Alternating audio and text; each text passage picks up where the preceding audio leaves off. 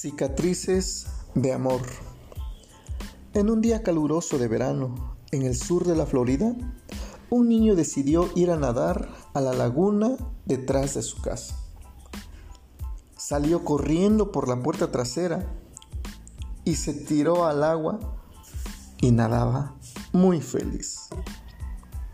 Pero no se percató de que un cocodrilo se le acercaba. Su mamá desde la casa miraba por la ventana y vio con horror lo que sucedía. Enseguida corrió hacia su hijo gritándole lo más fuerte que podía. Oyéndole, el niño se alarmó y viró nadando hacia su mamá. Pero fue demasiado tarde. Desde el muelle, la mamá agarró al niño por sus brazos justo cuando el caimán le agarraba sus piececitos. La mujer tiraba con toda la fuerza de su ser. El cocodrilo era más fuerte, pero la mamá era mucho más apasionada y su amor la mantenía firme. Un vecino que escuchó los gritos corrió apresurado hacia el lugar y con una escopeta de caza mató al cocodrilo. El niño sobrevivió y aunque sus piernas sufrieron bastante, consiguió llegar a caminar nuevamente.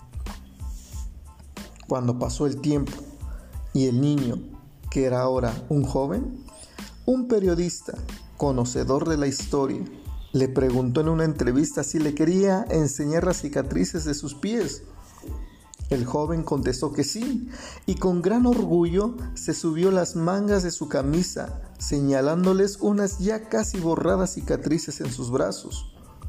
Ante el asombro del periodista, el joven le dijo, es que las cicatrices que usted tiene que ver son estas, las de mis manos. Eran las marcas de las uñas que su madre había dejado clavadas mientras luchaba contra la fuerza de aquel cocodrilo. ¿Las tengo? siguió diciendo el joven, porque mi madre no me soltó y de esa manera me salvó la vida. Nosotros también tenemos las cicatrices de un pasado doloroso.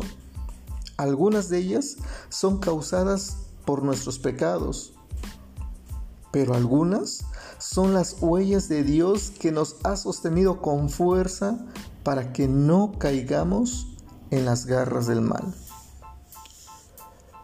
De hecho, en el libro del profeta Isaías, capítulo 46, versículos 3 y 4 dicen de esta manera, Escúchenme, descendientes de Jacob, todos los que permanecen en Israel, los he protegido desde que nacieron, así es, los he cuidado desde antes de nacer, yo seré su Dios durante toda su vida, hasta que tengan canas por la edad, yo los hice y cuidaré de ustedes, yo los sostendré y los salvaré.